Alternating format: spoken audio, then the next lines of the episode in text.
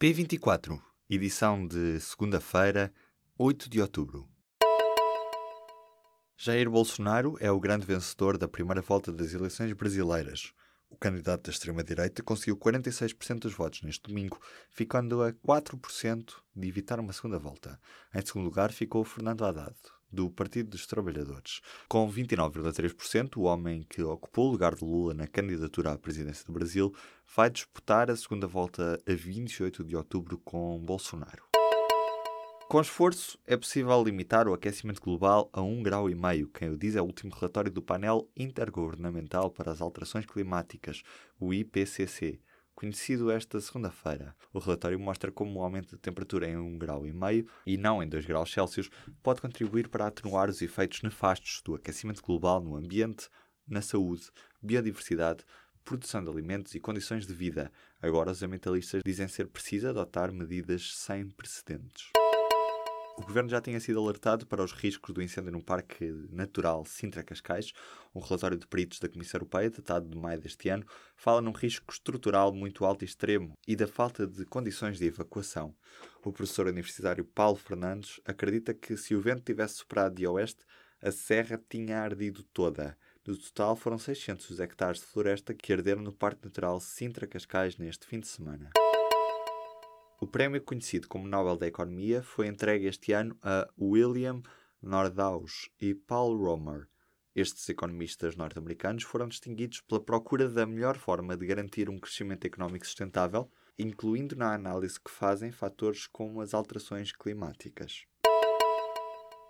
O risco de morte por infarto é 30% superior em doentes tratados no sul do país, o risco de morte em pessoas que sofrem de infarto agudo ao miocárdio chega a variar duas vezes entre os hospitais públicos do país. Que diz é um estudo de Mariana Lobo. A investigadora recomenda que se tente agora perceber quais os motivos que justificam esta disparidade de resultados. Vem uma descida das temperaturas para todo o país. Para quinta-feira há também previsão de chuva em quase todo o território. O termómetro vai começar a baixar entre 2 e 5 graus nos próximos dias, confirma o Instituto Português do Mar e da Atmosfera. Aí vamos passar a ter um padrão de tempo mais compatível com o outono. A Comissão Europeia está a pôr em causa os números da reciclagem em Portugal. O relatório de avaliação coloca o país em risco de falhar metas para 2020 e propõe mais investimentos na recolha seletiva porta a porta.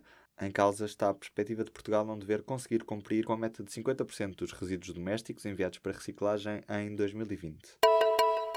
Morreu Mariema, a mulher conhecida como a última grande vedeta do teatro de revista cantora de O Fado mora em Lisboa, nos últimos anos entrou como atriz em séries como Conta-me Como Foi e filmes como Os Gatos Não Têm Vertigens. Morreu neste domingo à noite, aos 75 anos. Marcelo Rebelo de Sousa disse nesta segunda-feira que o veto de Cavaco à obra O Evangelho segundo Jesus Cristo, de José Saramago, foi uma falta de senso e de gosto. Em 2002, este veto levou Saramago a ir viver para a ilha espanhola de Lanzarote, nas Canárias. Marcelo falou sobre este veto na abertura do congresso que celebra os 20 anos da atribuição do Prémio Nobel da Literatura a José Saramago. Foi também nesta segunda lançado uma obra original do autor, conhecida como O Último Caderno de Lanzarote. Este domingo foi dia de clássico no Estádio da Luz. O Benfica venceu o Futebol Clube do Porto por uma bola a zero, mas a maior surpresa do dia foi a derrota do Sporting contra o Portimonense.